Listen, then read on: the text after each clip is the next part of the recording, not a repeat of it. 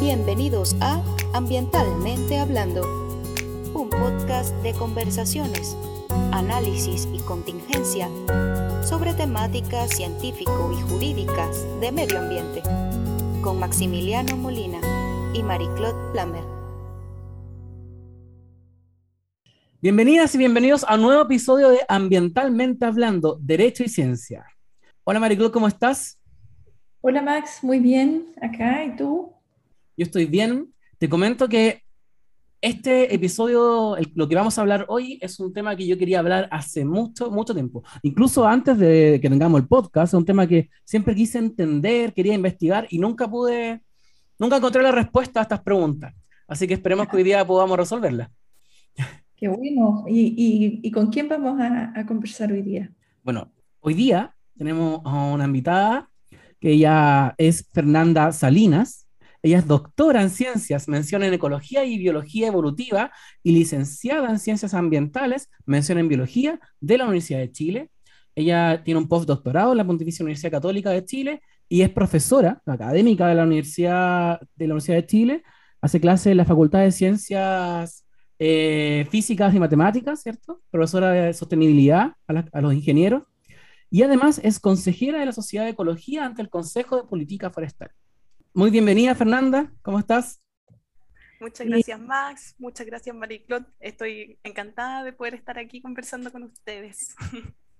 Qué bueno, Fernanda, también tenerte acá. Y la verdad es que es un tema, eh, como planteaba Max, que efectivamente a veces es un tema que dentro de las áreas que hemos visto nosotros, que es institucionalidad, instrumentos, no, no, no, lo hemos tratado. Yo creo que ha sido en general durante muchos años tratado eh, eh, a nivel de muy bajo perfil en la institucionalidad ambiental propiamente tal. Eh, y eso resulta de alguna manera incomprensible. Todo tiene sus razones, ¿no? Probablemente vamos a conversar acá algunas. Entendiendo que la industria forestal es un pilar fundamental. Disculpa, Mariclón. Disculpa, Mariclón. creo que se nos olvidó algo importante a decir en el episodio. No hemos dicho que vamos a hablar. y el capítulo de hoy es sobre la institucionalidad forestal. Ahora sí, Mariclón. Perdón por el, corte. Estoy muy entusiasmada, eso es lo que me pasa. bueno, y que, que decía que justamente, no obstante ser el sector forestal, un pilar eh, fundamental económico bajo el modelo, ¿no es cierto?, que existe, em, y que eh, instrumentos tan importantes como el sistema de evaluación de impacto ambiental, no, la verdad, no, no, em, no hay una experiencia dentro del sistema respecto a proyectos forestales. Si bien me estoy adelantando, porque vamos a hacer preguntas previas antes, Em, eh, Fernanda eh, aparece, digamos, en, esta, en, el interés nuestro justamente por, eh, porque estos temas hoy día se están discutiendo, o por lo menos hay mayor visibilidad de estos temas, em, en distintos escenarios ¿ah? que vamos a ir recorriendo. hace un tiempo discutimos el tema del Tribunal Ambiental y los planes de manejo eh, que están regulados en la ley de bosque nativo y cómo esto se discute o se ha discutido en, los tribunales ambientales a propósito de una decisión de plan de manejo de CONAF. Vimos también algunas decisiones de la Contraloría y una carta bastante conocida de, eh, colegio, no me acuerdo, de colegio forestal, em, que eh, también hace una eh, defensa respecto a la necesidad de cambiar y de abordar ambientalmente las, em, la, forma como se está eh, explotando, digamos, los bosques en nuestro país eh, y los proyectos de ley o el proyecto de ley hoy día que se está discutiendo. Pero yo creo que antes de hablar de todo esto, vamos, vamos haciendo preguntas que no necesariamente eh, son, se saben, mm. y es de qué estamos hablando, ¿no? ¿Cuál es el objeto, el objeto de interés? ¿Mm? Sí. Yo creo que, Fernanda, yo creo que la pregunta básica con lo que vamos a partir el programa de hoy es que si nos puedes contar, por favor, ¿qué es un bosque? Eh, un bosque es una comunidad biológica compuesta por árboles como como dominantes, ¿verdad? Como especie dominante, como en el estrato eh, alto. Eh, pero un bosque, cuando digo que es una comunidad biológica,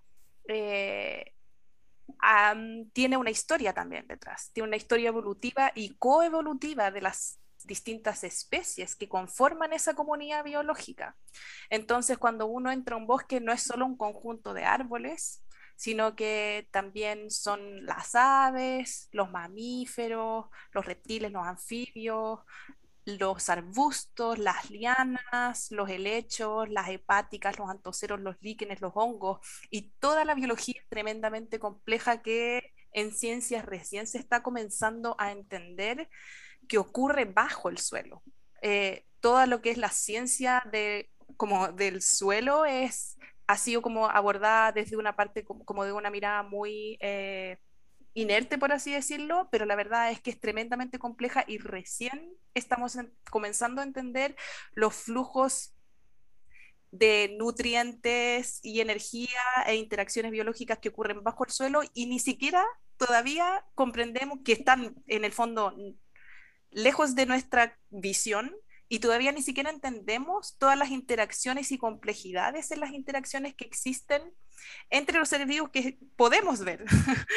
Entonces los bosques son sistemas tremendamente complejos, producto de la evolución y que por supuesto son muy distintos un bosque de otro de acuerdo a eh, la exposición a la neblina, por ejemplo, o al viento o a la lluvia, dependiendo de dónde están, y la historia eh, biogeográfica que tengan sus, los distintos linajes que la componen.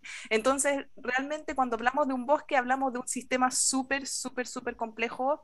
Em, y, y, y, y, la verdad es que estamos todavía muy lejos de comprenderlo a cabalidad. Fernanda, eh, perdona, eh, que, eh, pero hay definiciones legales, ¿no? Sí, claro. Tú, tú nos dijiste como el, alcance, no sé, sustantivo, biológico, ecológico del bosque.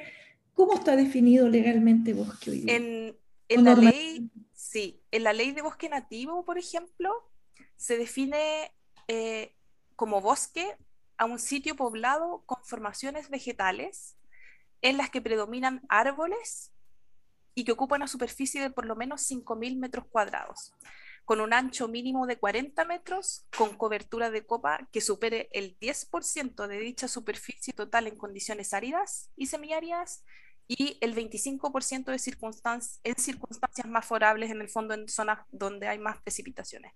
Entonces define una superficie, define que tiene que estar poblado con con árboles como forma de vida predominante, define un ancho mínimo, que es de 40 metros, y define cierta cobertura. La cobertura es la densidad en la que están eh, los, los árboles, que en condiciones áridas y semiáridas tiene que ser de un 10% y en otras un 25%.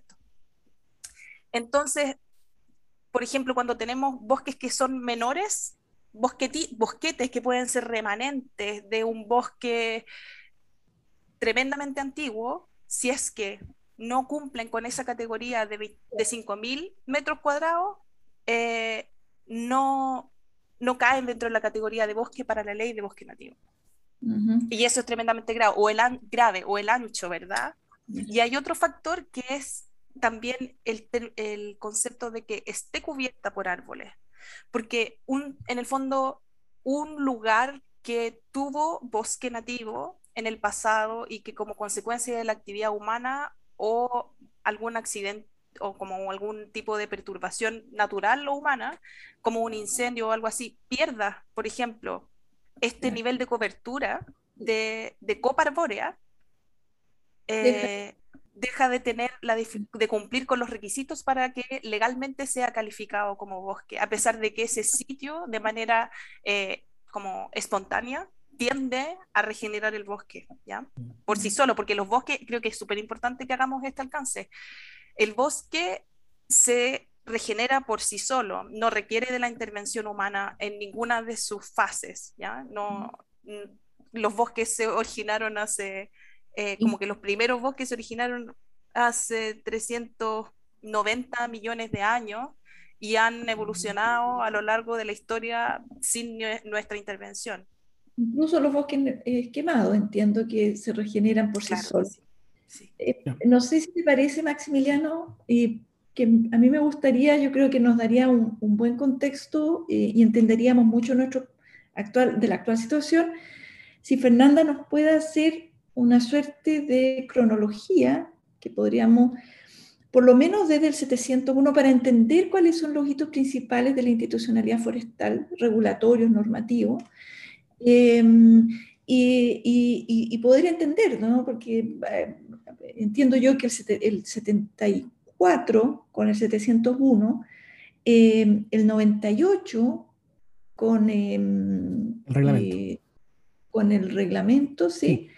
La ley de bosque nativo, el 2009 aproximadamente el sistema de evaluación de impacto ambiental obligatorio desde el 97, es decir, algunos y, cómo cada uno de estos hitos se van en, relacionando. Mm.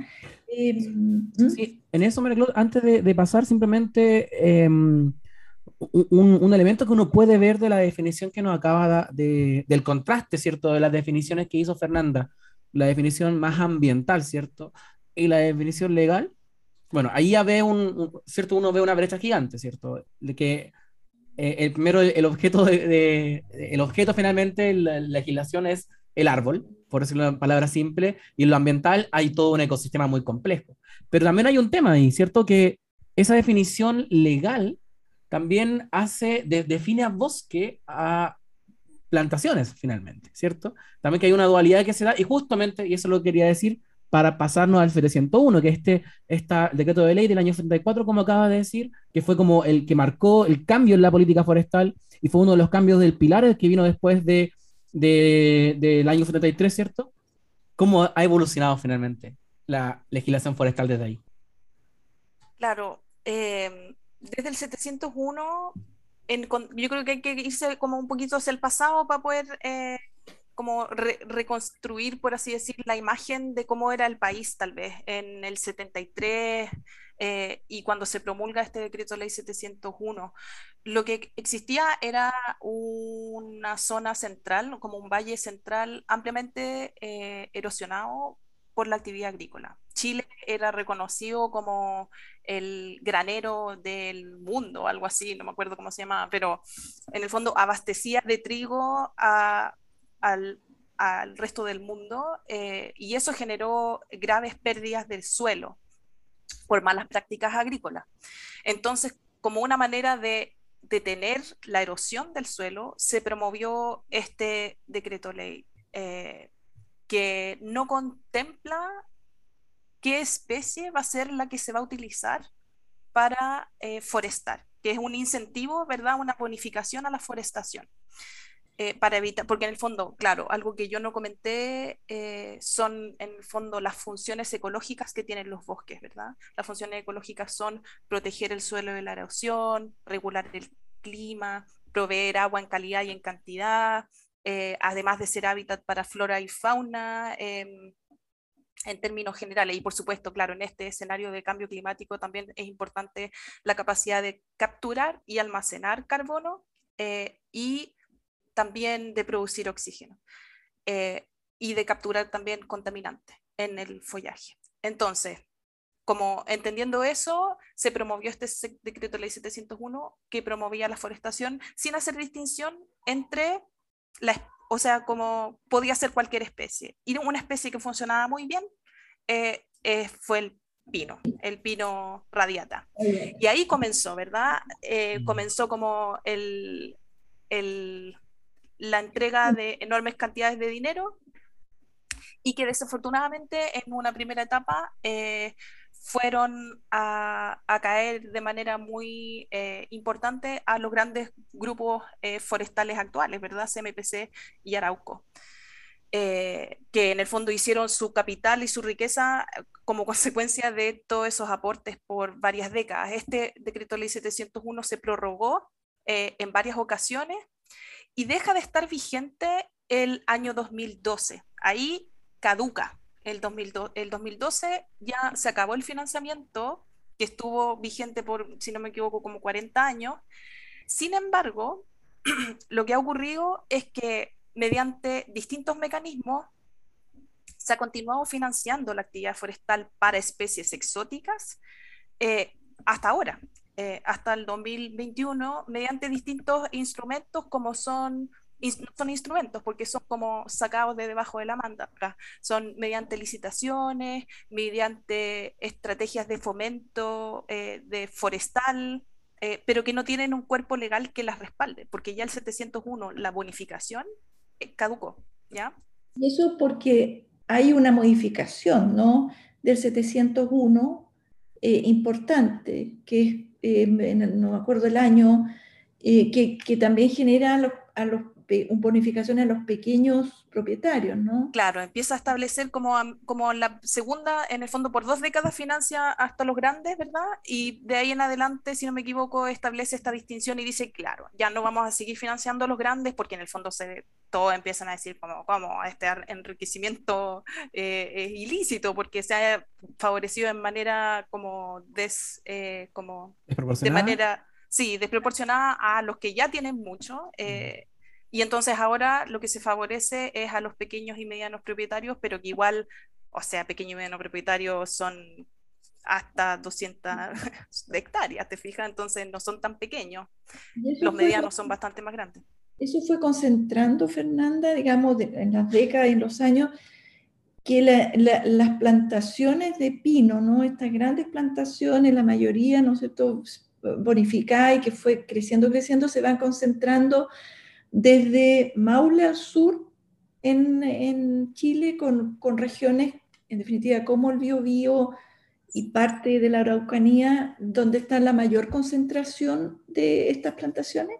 Sí, eh, no sé si, en el fondo las plantaciones están efectivamente desde principalmente Maule, Biobío, eh, Ñuble, la Araucanía. Eh, pero van avanzando. ¿ah? Si tú te fijas en la región de los ríos, eh, avanzan rápidamente, se expanden, se expanden. están, y lo que vemos es que hay tanto pérdida de suelos agrícolas que son convertidos a plantaciones forestales, como pérdida de ecosistemas nativos, que pueden ser bosques, matorrales, formaciones xerofíticas, que también son transformadas a eh, plantaciones forestales. Y el agua, el agua también fundamental el problema justamente que surge con las plantaciones forestales, eh, por un lado son, yo diría que son como principalmente, son varios en realidad, pero como el que más puede resentir la comunidad que vive en, las zonas que son densamente forestadas es efectivamente la, la escasez hídrica.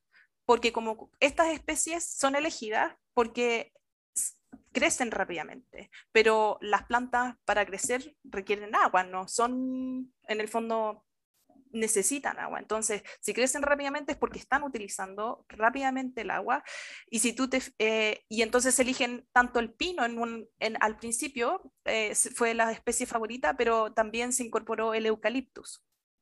Eh, que es originario, ninguna de estas dos especies son originarias de Chile, sino que el pino es norteamericano, los eucaliptus son australianos, los dos crecen eh, tremendamente eh, rápido, tienen como grandes habilidades para absorber el agua de, de la lluvia principalmente. Entonces, el problema es que no permiten que se recarguen los acuíferos. A diferencia del bosque nativo, que permite que a través de sus suelos, que son gordos como una esponja, sea, eh, se pues, infiltre el agua y se recarguen los acuíferos. Y entonces, en ausencia de precipitaciones, los bosques nativos lo que hacen es entregar esa agua que ha recargado los acuíferos eh, y, en, y, en, presencia de precipitaciones recargan los acuíferos. En cambio, estas otras especies, como crecen, crecen, crecen, no permiten que se recarguen los acuíferos porque están ocupando toda esa agua en aumentar la biomasa. Porque, y, y en el fondo eso es lo que permite entender por qué las industria, la industria forestal prefiere estas especies.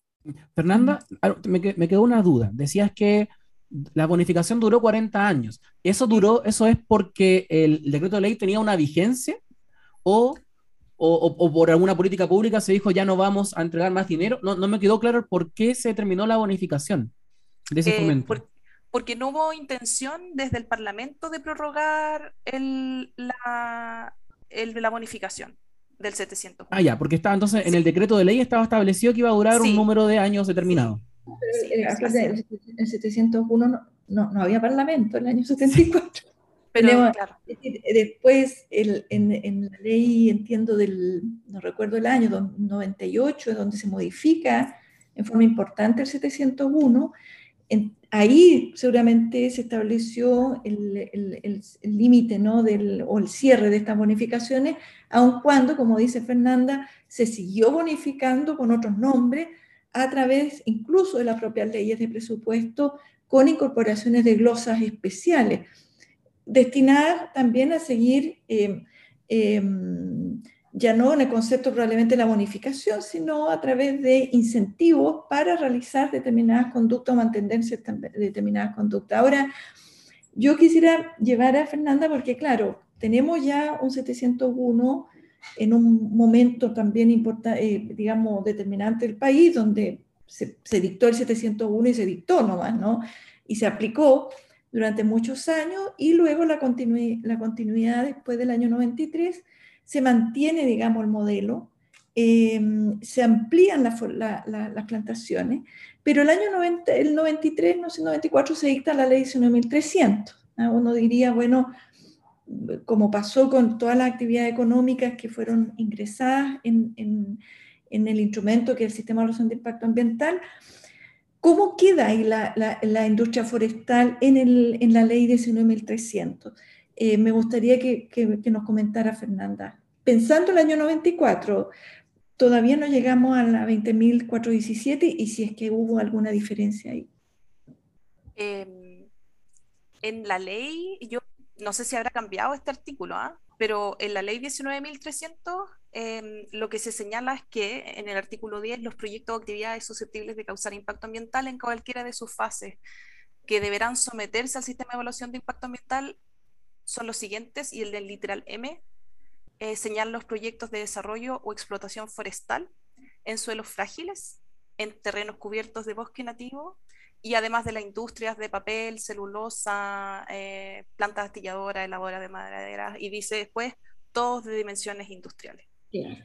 Ahora, si, si a mí quería contar una anécdota que me, me, me acordé un poco leyendo antes del podcast. una anécdota eh, eh, hace un par de años, no hace mucho. Dentro, digamos, en un taller me tocaba exponer, obviamente no este tema, otros temas, y mm, terminó, digamos, la, la, parte de las preguntas y el, no voy a decir el nombre, me recuerdo, ah, pero solamente porque no, eh, eh, un Ceremi, un Ceremi de medio ambiente de una región de, de, de, estas que está con, con hartas plantaciones, digamos, hace la pregunta y dice, digamos, dice, yo quiero preguntar por qué los proyectos forestales, acá tenemos tanto, dice, eh, y empieza a enumerar lugares, qué sé yo, de, la región, eh, no ingresan al sistema de evaluación de impacto ambiental. Mm. Un CEREMI de medio ambiente de la región. Eh, bueno, y, y, se lo preguntaba a alguien que en ese momento yo estaba a cargo, era, un, iba por la superintendencia de medio ambiente, entonces no, no necesariamente era quien debía responder aquello.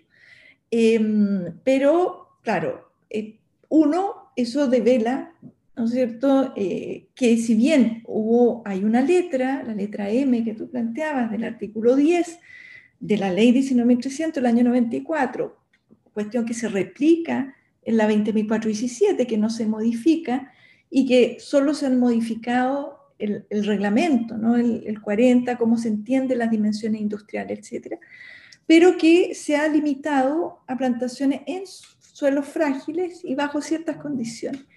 Mm. ¿Y qué es lo que ha pasado en el sistema?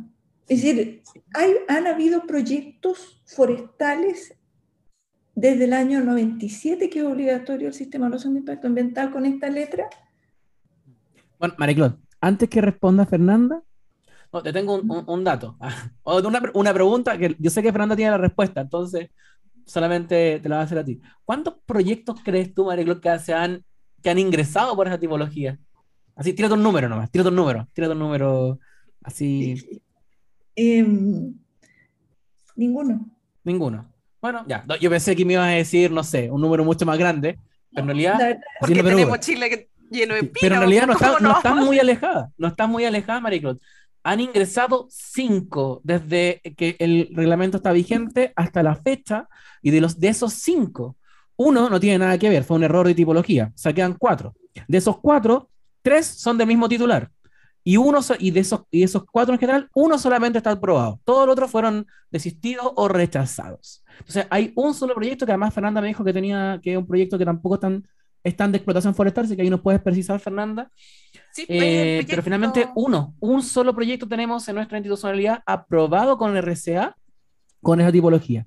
Y, y solo también para, para dejarte inmediatamente el espacio, Fernanda, para que nos hables de este tema, eh, eh, complementar la tipología, ¿cierto? Como están estos proyectos forestales y, y, que las condiciones son superficies que dependen de superficies de explotación forestal, ¿cierto? Em, dice que la, tipología dice que consideren eh, superficie única, continua, de corta de cosecha final o corta de regeneración por tal raza, de más de, bueno, 20 hectáreas, 200 hectáreas, 500 hectáreas o 1000 hectáreas al año, dependiendo del, del, lugar del país, ¿cierto? y que se desarrollen en suelos frágiles, hay una definición, y también, o también que se desarrollen en suelos, en terrenos cubiertos con bosque nativo. Entonces, teniendo presente esos elementos, que mm, si nos pudieras contar, Fernanda, ¿qué es lo que está pasando entonces? Claro, eh, voy a ir por partes voy a ir comenzando por ese proyecto que ha ingresado al sistema de evaluación de impacto ambiental y que está aprobado, pero que no se ejecutó porque salía muy caro. Es el proyecto Río Cóndor o algo así, eh, pero en el fondo es lo que el, el que era Lumisa y después en la misma área donde se quiso instalar la central hidroeléctrica Cuervo, si no me equivoco, mm. eh, me parece que sí. Em, era un proyecto de explotación de bosque de lenga, ¿ya? Eh, y no salía a cuenta porque el plan de manejo que se establecía, que fue consultado a científicos, entre ellos eh, Mary Calin Arroyo, que es botánica,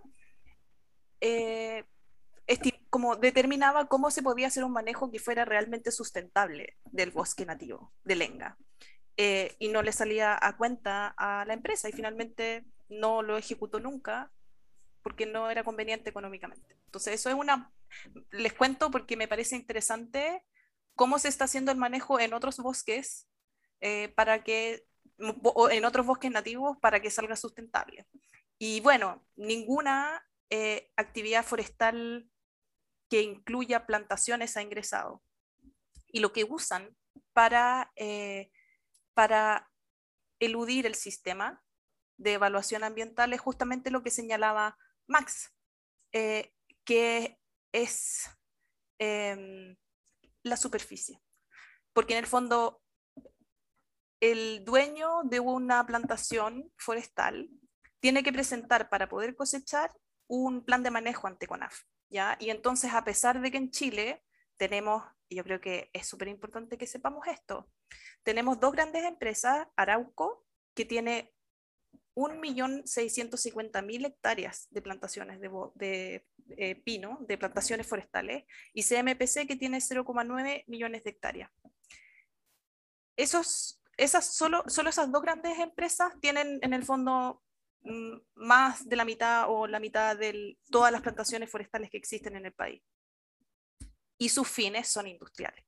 Entonces, si nos vamos a lo que dice la ley 19.300, eh, efectivamente son, como señala el literal M, al final dice todos de dimensiones industriales y dice también en el artículo 10 en cualquiera de sus fases, como actividades susceptibles de causar impacto ambiental en cualquiera de sus fases, deberán someterse al sistema de evaluación de impacto ambiental. Pero el reglamento lo que hace es decir, no, no, no, para este tipo de actividad solamente nos vamos a fijar en la cosecha de tal raza, ¿ya? Y tiene que superar cierta cantidad de hectáreas continuas. Y son 500. En la zona de mayor intensidad de la actividad forestal son 500 hectáreas continuas. ¿Qué es lo que hacen los dueños de las grandes plantaciones forestales y todos los que tengan más de 600 hectáreas de plantaciones forestales? Presentan planes de manejo de 499 hectáreas y con eso cosechan 499 hectáreas bajo, en el fondo, ¿quién es, hay una, un servicio que está protegiendo eh, que esta actividad se mantenga fuera de la evaluación ambiental. Y son, bueno, después yo creo que vamos a seguir como, porque en el fondo hay un proyecto de ley que, que, que eso, pero en el fondo es eso, y también es la misma institución, el mismo servicio, el que es encargado de determinar cuáles son los suelos frágiles. Ellos acreditan, ¿este es un suelo frágil o no es un suelo frágil? ¿Ya? Entonces queda bajo su dominio, por así decirlo. Eh, son esas dos, eh, diría yo, los principales mecanismos a través de los cuales se elude el ingreso de la, actividad de explotación forestal con fines industriales eh, al sistema de evaluación de impacto ambiental. Sí, bueno, no deja de, impresionar, la verdad, de sorprender eh, cómo un, una industria tan, tan importante y con tantos impactos ambientales, ¿no? impactos en suelo, en agua, comunidades, etcétera, teniendo normativa, digamos, eh, no, no ha sido ingresado al sistema de evaluación de impacto ambiental en, la práctica, no. Entonces, hoy día ha, habido una, una, industria que ha funcionado fuera del principal instrumento preventivo que tiene el país para, digamos, velar por la protección del medio ambiente y no lo, eh, no lo ha hecho. Ahora, eh, bueno, ¿qué es, lo que, ¿qué es lo que uno debiera ahora? Estamos en un momento especial, digamos. Yo, a ver, son oportunidades, espero que sean sí oportunidades. Em, ¿Qué pasa con este proyecto de ley? ¿No? Es un proyecto de ley que, que, que, tiene un tiempo, entiendo yo, y que se reactivó la discusión. ¿no? Em, ¿Qué diferencia hay? ¿Qué, ¿Qué, es lo que pretende hacer este proyecto de ley asumiendo la realidad, digamos, que, que tú la has explicado también? Claro, hay un proyecto de ley que busca modificar la ley 19.300, ¿ya? Y suprimir de este literal M eh, la, condición de suelo frágil para que los, proyectos de explotación forestal ingresen al sistema de evaluación de impacto Fernando, ese proyecto ley, eh, ¿quiénes son los, eh, patrocinadores? Son el senador Durresti, Allende, Órdenes y Navarro, creo que son ellos.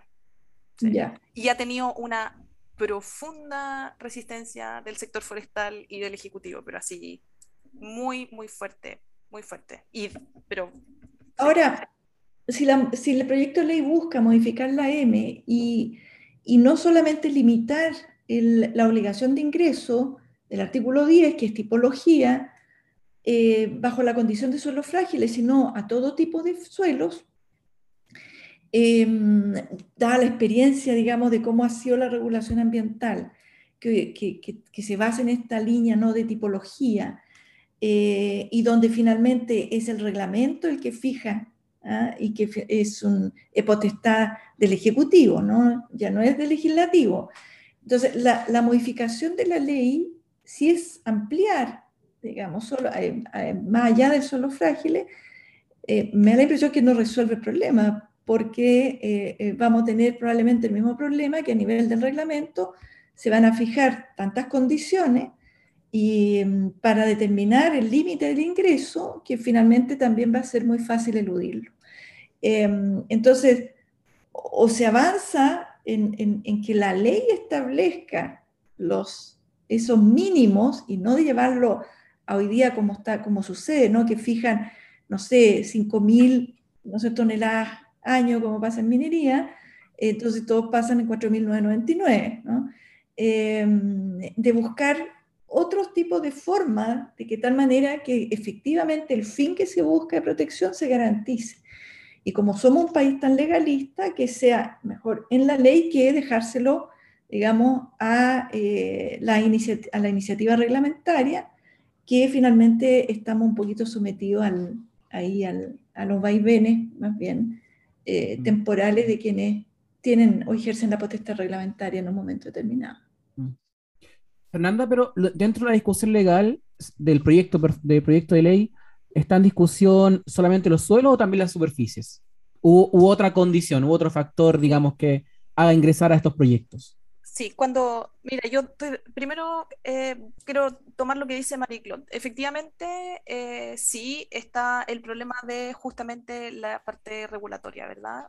Pero ya el suprimirlo, eh, ese, el, evita que sea como la parte de que sea suprimida, la parte de que sea exclusivo de suelos frágiles, abre una ventana, ¿verdad? Eh, y respecto a las superficies, es lo que ha sido discutido en, y ha sido, como, ha sido discutido en el, en el Senado, en la Comisión de Medio Ambiente, en la Comisión de Agricultura, eh, y lo que se buscó fue eh, tal vez definir una, una superficie, sin embargo, em, desde el Ejecutivo principalmente, con el apoyo de algunos senadores, de hecho, en la Comisión de Agricultura lo que hicieron fue aprobar una indicación que definía como 200 hectáreas el límite de tala continua. Pero eso, si no me equivoco, déjame, no tengo la certeza si, si lo querían incluir en la ley, me parece que sí, claro. Eh, lo querían incluir en la ley. Y eso está aprobado por la Comisión de Agricultura, a pesar de que en la Comisión de Medio Ambiente fue aprobado solamente la supresión de estos suelos frágiles.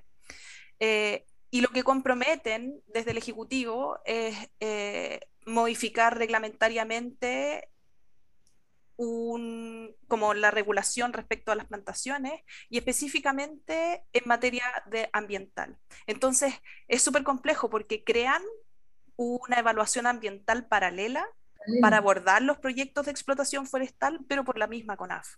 Entonces, sabemos que el Tribunal eh, Constitucional determinó que CONAF no puede tener nuevas atribuciones eh, y sin embargo ellos están, a pesar de que se les comunicó múltiples ocasiones en las sesiones, eh, perseveran con esta intención de crear en el fondo un sistema de evaluación ambiental paralelo exclusivamente bajo la eh, como bajo el conocimiento de CONAF. en esa situación estamos y, en, y este proyecto de ley está por votarse en, se tiene que poner en tabla para votarse en el, en el Senado. Sí, sabes que yo analizando lo, lo que nos, nos, cuenta Fernanda y teniendo presente otras discusiones como que hemos tenido antes con Marie Claude, eh, esto no está preparado de antes, simplemente lo, es sobre la marcha lo que estoy pensando. Nuevamente creo que con esta modificación, si, bien se avanza, el problema no se va a solucionar. Y el problema, eh, el problema ambiental, digamos, asociado a los temas forestales. Porque eh, una cosa es lo que sucede en la cosecha, ¿cierto? Que específicamente, claro, genera ciertos impactos a actividad, pero no son los impactos principales asociados a la actividad forestal. El, el, impacto principal por la sociedad forestal, por la actividad forestal, perdón, tú ya lo dijiste, por ejemplo, un tema del agua. Y eso tiene que ver con la superficie que tengo plantada, ¿cierto? Entonces siento que el problema es de otra índole. El problema no es si cortó o no cortó 200 hectáreas, 500, incluso 1000 hectáreas. Eso incluso yo podría decir, ¿sabes qué? Esa actividad puntual de corta eh, puede ser regulada en un plan sectorial, porque son bien temas, temas bien, bien acotados de que, bueno, si va a cortar mil hectáreas, hace esto, esto, esto. Pero el problema es mucho mayor, el problema ambiental. Entonces, yo aquí creo que nuevamente estamos, pienso y nuevamente reafirmo la necesidad de que, no, de que se incluyan la evaluación por ciertos impactos asociados por la actividad más que por la superficie porque no soluciona el problema ambiental de fondo finalmente. O sea, me, me, parece que un avance sí, pero no aborda el problema, el problema no tiene que ver con la corta. Claro, pero por eso en el fondo el, el artículo 10 en su primer inciso señala actividades susceptibles de causar impacto ambiental en cualquiera de sus fases. ¿Te fijas? Y después viene la tipología, pero también está el otro artículo, creo que es el 11, que también dice como, independiente de que no estén en la tipología, probablemente Marie-Claude se va a saber mucho mejor ese artículo, pero que dice más o menos algo así como, independiente de que no...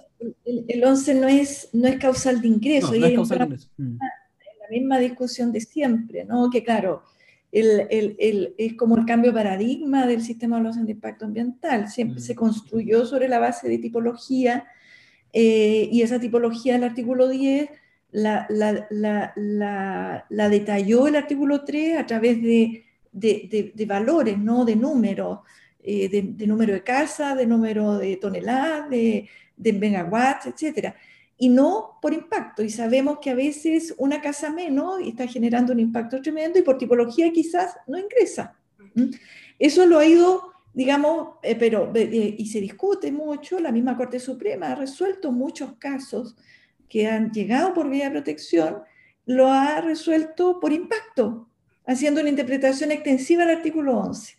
Eh, pero, claro, en estricto sentido, no, no, no hay una obligación de ingreso. Entonces, claro, es una discusión de fondo respecto al cambio de la construcción del, instrumento del sistema de evaluación de impacto ambiental, de llevarlo a una, a una noción más de impacto más que por tipología. Em, y, claro, puede avanzar, como dices tú, esta, esta iniciativa de, de, de, hacerlo más amplio, no limitarlo solo a los frágiles, eh, pero si lo va a dejar a un reglamento en sus en sus determinaciones y en este concepto de dimensiones industriales, igual se abre el espacio para eh, dejar, eh, digamos, espacios importantes probablemente sin, eh, sin obligación de ingreso al sistema.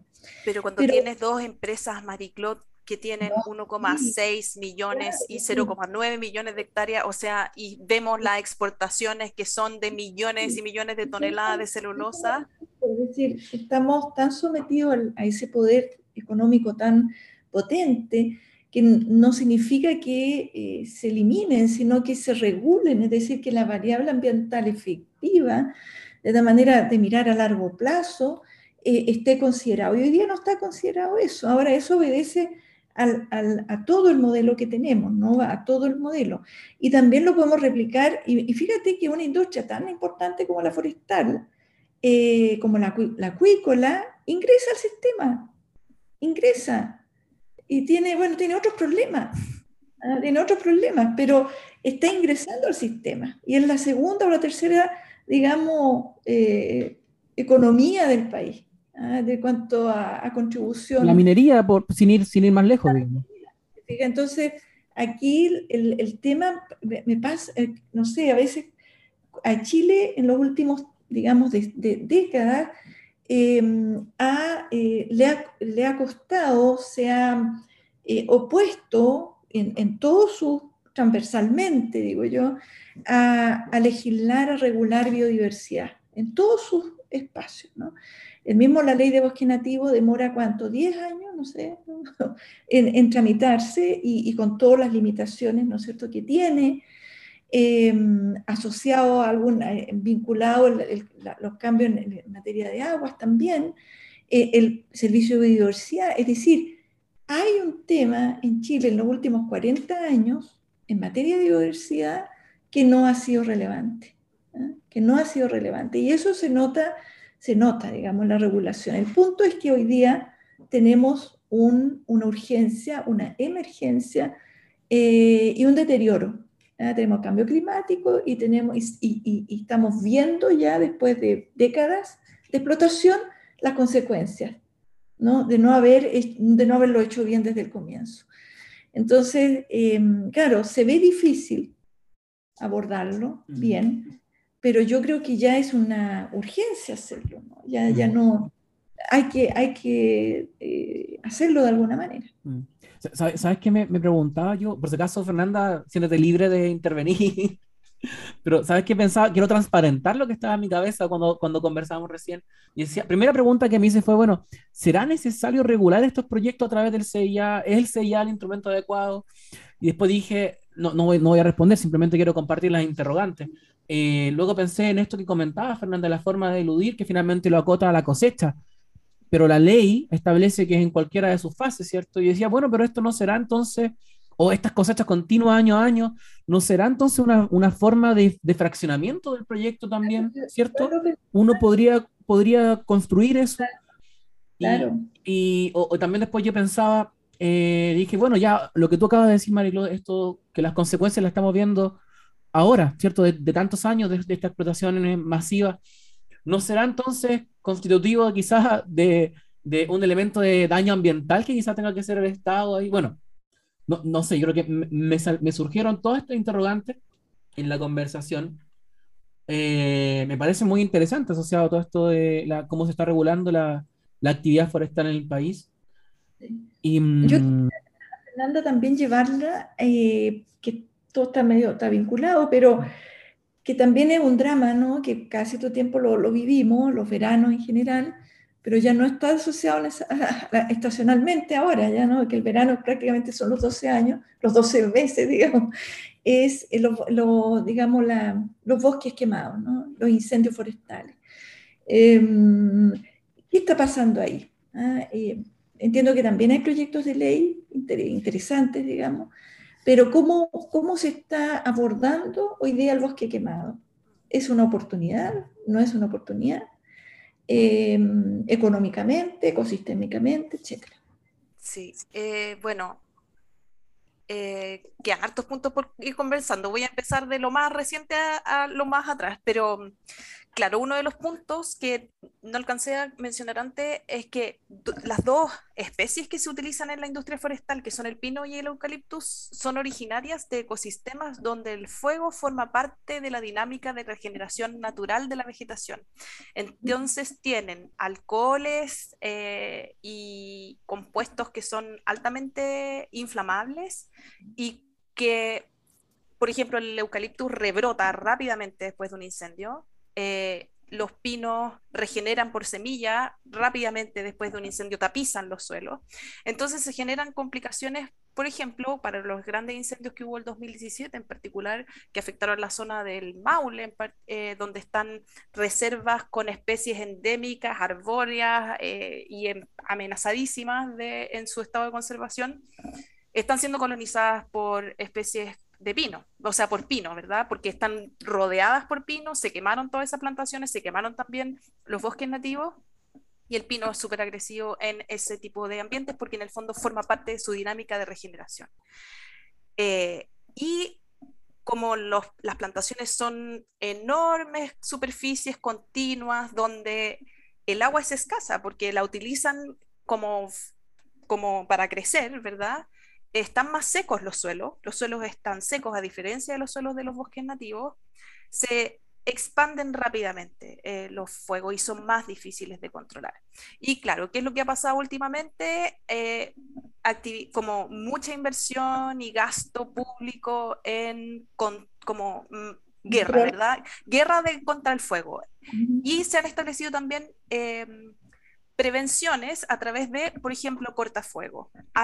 Sin embargo, desde mm, hace muchos años, o sea, desde el 2017, desde las distintas agrupaciones de científicos, hemos salido a decir que lo que hay que cambiar es el paisaje. ¿verdad? Esas superficies continuas de plantaciones no se pueden mantener porque son muy difíciles de controlar.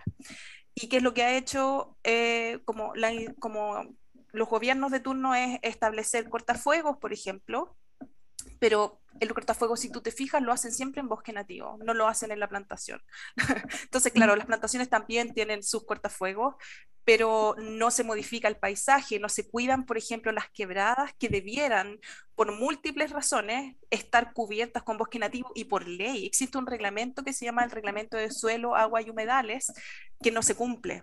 Las plantaciones tapizan eh, las quebradas y, y plantan al borde de los humedales, drenan humedales eh, y no hay una protección de la heterogeneidad de los paisajes que permiten de manera eh, como espontánea, por así decirlo, controlar con mayor facilidad eh, los incendios. Y déjenme contarles algo que uno puede decir, bueno, dudo y cuestiono la capacidad técnica del servicio que está a cargo de elaborar, por ejemplo, cortafuegos, cuando el mismo Contralor declara como ilegal la corta de 51 hectáreas en el Parque Nacional Nahuel Buta, que son araucarias que están declaradas en peligro eh, de extinción, a diferencia de las otras araucarias que están vulnerables en la cordillera de los Andes, porque haciendo cortafuego dentro de un parque nacional, cortaron las araucarias. Mm. Eh, entonces uno dice, bueno, si eso está pasando dentro de un parque nacional, ¿qué está pasando en el resto del territorio nacional donde están haciendo como locos cortafuegos? ¿Qué están haciendo también con ese material orgánico? Eh, también vemos que, por ejemplo, eh, traen especialistas de España, donde el fuego forma parte de la dinámica de regeneración de la vegetación, del clima mediterráneo, en Chile no, los traen para capacitar a CONAF eh, sobre quemas prescritas que se llaman, que en el fondo es quemar las acículas y las ramas de, de las plantaciones para evitar que haya tanto, tanta biomasa en el suelo. Pero se ignora de manera profunda el componente que está detrás, que es el paisaje, ¿verdad? El diseño del paisaje y el ordenamiento territorial, que no existe. Eh, y entonces es como alta inversión en mucha maquinaria, foto, avión, ¿verdad? Eh, como una escena muy como de guerra, ¿verdad? De gladiador, no sé, en vez de una actividad de colaboración con las personas y con la naturaleza, no como un enemigo, ¿verdad? No, lo no combatimos el espacio en el que habitamos o en el que, del que dependemos, sino que colaboramos, lo entendemos y, y generamos espacios en los cuales podemos eh, generar nuestras actividades, mantener nuestra economía en manera, de una manera más armónica. Bueno, yo la verdad, eh, em, uno queda triste con, esta, sí. esto.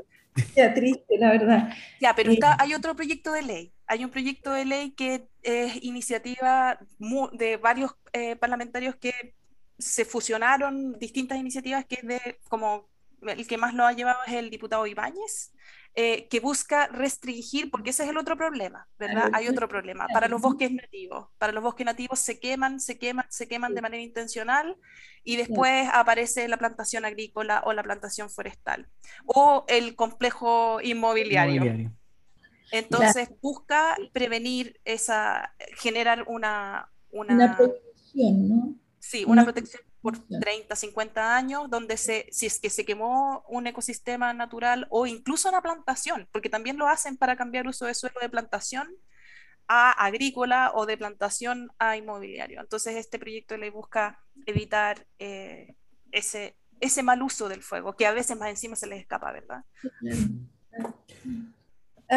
No sé si hay otro tema que, que, que estuvo también en, en la palestra un, tiempo y que está asociado con todo el, cambio climático, ¿no? Y, y, mm, y, obligaciones de, de, compensación, ¿no es cierto?, de, de, CO2 y con proyectos de plantación en la Patagonia. Mm.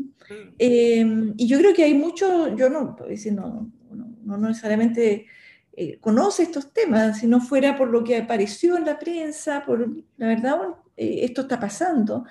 Eh, y se está planteando con, digamos, la familia del pino, ¿no? Ya no me acuerdo, pino Oregón, pino Oregón, Pino Oregón.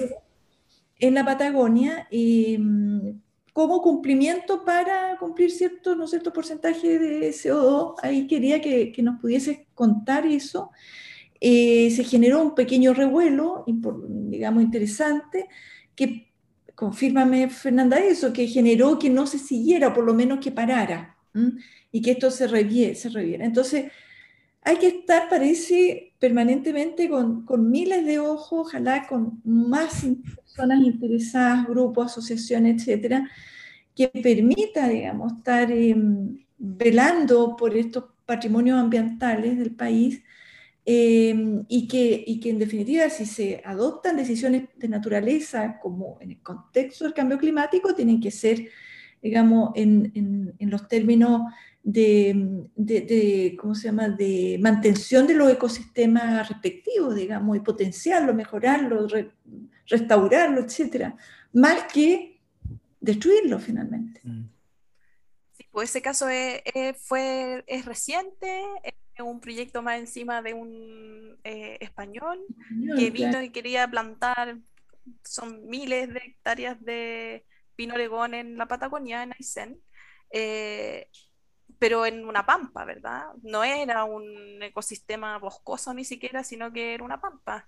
Eh, y es lamentable porque incluso en las contribuciones determinadas a nivel nacional del país, no se excluyen las plantaciones forestales como un mecanismo para mitigar eh, las emisiones de carbono. Creo que ese es un profundo error. Desde las comunidades científicas nos hemos manifestado en rechazo de esa, como de, de esa, alternativa, ¿no? De esa alternativa, ¿verdad? En el fondo debe ser descartada. Y si tú te fijas, también hay un plan nacional de restauración de paisajes que busca restaurar un millón de hectáreas no es restauración ecológica, exclusivamente lo que se busca financiar con este Plan Nacional de Restauración de Paisajes, sino que eh, se contemplan, por ejemplo, eh, volver a plantar pinos en lugares que fueron afectados por incendios o expandir eh, plantaciones agrícolas.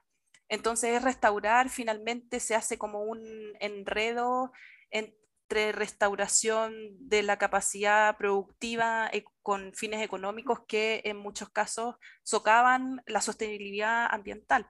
Em, y, efectivamente lo que pasó con este eh, proyecto de plantaciones en Aysén se detuvo, se detuvo, eso fue lo que al menos comunicó el dueño. Eh, dijo que iba a generar más investigación al respecto, sin embargo tuvo eh, apoyo de, si tú te fijas, hay investigación del Instituto Nacional Forestal y del INFOR que investiga cómo el pino oregón eh, es exitoso en Patagonia. Entonces hay ahí una alianza y ellos en sus declaraciones cuando se defendían, porque en el fondo fueron como atacados por redes sociales, ¿verdad? Se lo todo el mundo a, a, reclamarles cómo se les ocurría hacer algo así y ellos en el fondo se defendían diciendo que habían sido asesorados por expertos chilenos, eh, pero ya sabemos que... que expertos chilenos deben haberlos asesorado, porque otros eh, que estudiamos este tipo de cosas eh, tenemos una visión muy distinta de qué es lo que se debería hacer. Mm. Bien, bueno, yo creo que hemos hablado un montón, realmente, de muchos, muchos temas asociados a la legislación y la instituciones forestal. Em, te agradezco, Fernanda, por, compartirnos todo. Yo al menos me voy con muchos elementos aclarados, elementos que quería saber realmente hace mucho, lo digo, lo digo con mucha sinceridad. Yo no tenía idea cómo qué pasaba con las plantaciones forestales en el CIA, no sabía cómo funcionaba y cuál era el problema ahí, me lo aclaraste muy bien. Y definitivamente creo que hay muchas interrogantes, esperemos que en el marco de, por ejemplo, el proyecto que, que busca crear el Servicio Nacional Forestal, algunas de estas cosas se busquen corregir, ¿cierto? Y bueno, y también poco a poco tener presente y ser más consciente de los problemas que asociados a la legislación forestal que, y entendiendo que, que, el bosque no son solo árboles, ¿cierto? Yo creo que eso es muy importante, como lo mencionaste al principio, sino que es algo mucho más profundo. Y más allá de la, de la, actividad económica, sino también que para permitir esa actividad económica se requiere justamente el, el, el equilibrio y este bienestar ambiental que sustente la actividad económica, ¿cierto? Así que, nuevamente, Fernanda, muchas gracias. Em, no sé, Mariclo, si quieres dejar unas palabras de cierre. No, también muchas gracias, Fernanda. Nos quedan eh, muchos temas. Eh, ahí, digamos, todo el rol que ha tenido la Contraloría últimamente, ¿no? con, dictámenes importantes. Lo, lo, dije al comienzo, esta discusión que se dio en el Tribunal Ambiental de Santiago a propósito de, de que acoge la competencia para conocer de un de un plan de manejo eh, de bosque nativo aprobado por, por CONAF, eh, los proyectos de ley que, que, alcanzamos a comentar. Es decir, por algo, que, hay que, hay que, por algo hay que estar contento, digamos. El tema forestal hoy día es un tema, es un tema, yo creo que no necesariamente lo era hace un par de años, por lo menos un tema público de discusión, porque hay mayores, quizás da el momento en que estamos, constituyente en que estamos, también hay una mayor em, eh, conciencia y sensibilidad respecto de esto y por el tema del cambio climático. Es decir, la industria forestal tiene, tiene ya, ya no tiene mucho, debiera, ¿no? Em, em, no, no, debiera quedar eh, ajena o, o, fuera del sistema de evaluación de impacto ambiental a través de la forma en cómo eh, se ha eludido el sistema para este tipo de industria. Por eso también es importante, creo yo, eh, la discusión de la nueva constitución.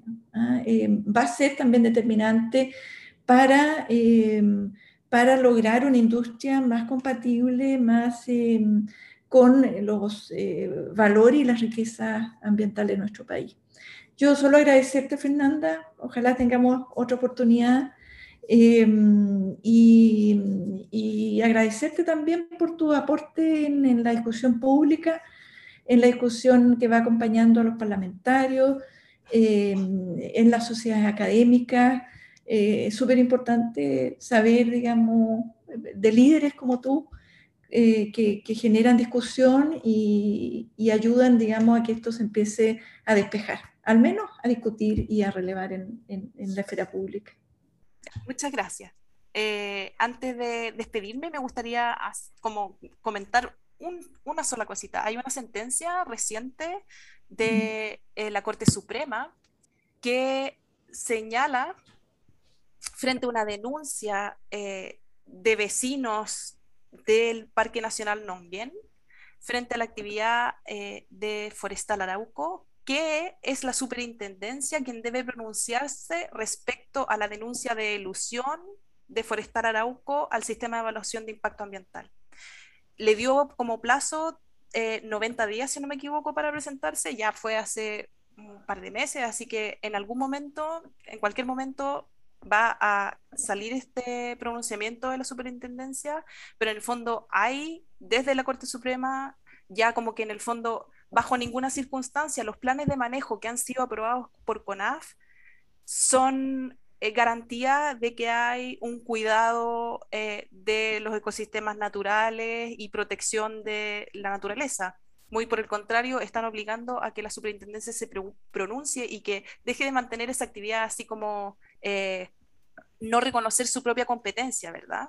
frente a esa Fernanda, claro, en ese, en ese caso, y qué bueno que lo reflotaste, em, claro, le, indica a la superintendencia que haga la investigación y, en definitiva, resuelva si aquí hay ilusión o no. Pero para eso la superintendencia seguramente ya pidió opinión al SEA, ¿no? Es decir, dentro del, para, eh, como, como, como mecanismo mínimo, va a decir yo ahora le pido al SEA que se pronuncie si esto no ingresa al sistema. Y el SEA, me imagino, digamos, aplicando la, cómo ha funcionado el SEA y ha resuelto, va a aplicar la letra M en relación al artículo 3, letra M y, todos los aspectos que ahí determina. Y me imagino, sin ser orácula, que va a mm. decir que lo ingresa al sistema.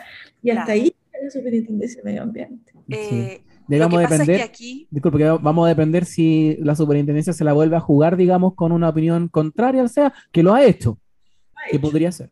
Pero, pero bueno. Pero aquí es que está eh, conectando con un parque nacional. Antes era reserva, hace poco es parque, pero además esta, este pronunciamiento puede ser reclamado ante el Tribunal Ambiental. y el Tribunal Ambiental, en ese caso, Nongen, yo creo que queda en el tercer tribunal ambiental. Sí, y ahí a la Corte Suprema también. Así que vamos a un, tema. Oye, tremendo tema que te sacaste de despedida, Fernanda. da, en sí mismo para seguir conversando bastante más. Yo creo que tenemos que hacer otro podcast cuando se resuelva el tema Nongen, al menos, mm. y ahí vamos todo lo que quedamos, que no alcanzamos a abordar y que son hartos, Probablemente vamos a tener un poquito más de noticias con, con el proyecto de ley ¿no? que, conversamos. Eh, así que podemos eh, volver a hacer un segundo podcast eh, con, con, estas noticias actualizadas. Sí. Así que bueno, nos vemos entonces, nos escuchamos, mejor dicho, en un próximo episodio de Ambientalmente Hablando, Derecho y Ciencia. Chao María chao Fernanda, que estén bien.